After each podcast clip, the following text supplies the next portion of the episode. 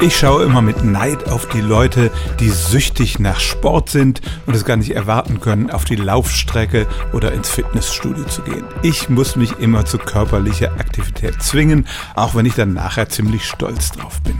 Vielleicht gehöre ich ja zu den Menschen, die ein bestimmtes Gen haben, das Forscher auch als das Couch-Potato-Gen bezeichnet haben.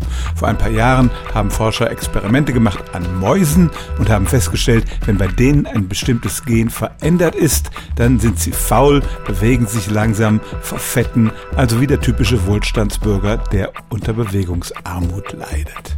Dieses Gen verändert das Belohnungssystem im Gehirn und sorgt dafür, dass wir nicht so euphorisch reagieren, wenn wir uns sportlich betätigen.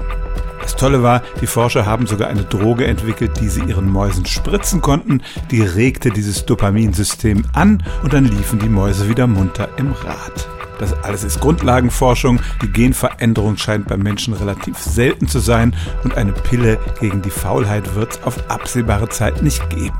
Aber es kann tatsächlich genetisch bedingt sein, ob jemand gerne physischen Aktivitäten nachgeht oder ob er oder sie eher faul ist. Stellen auch Sie Ihre alltäglichste Frage unter stimmt's at radio1.de.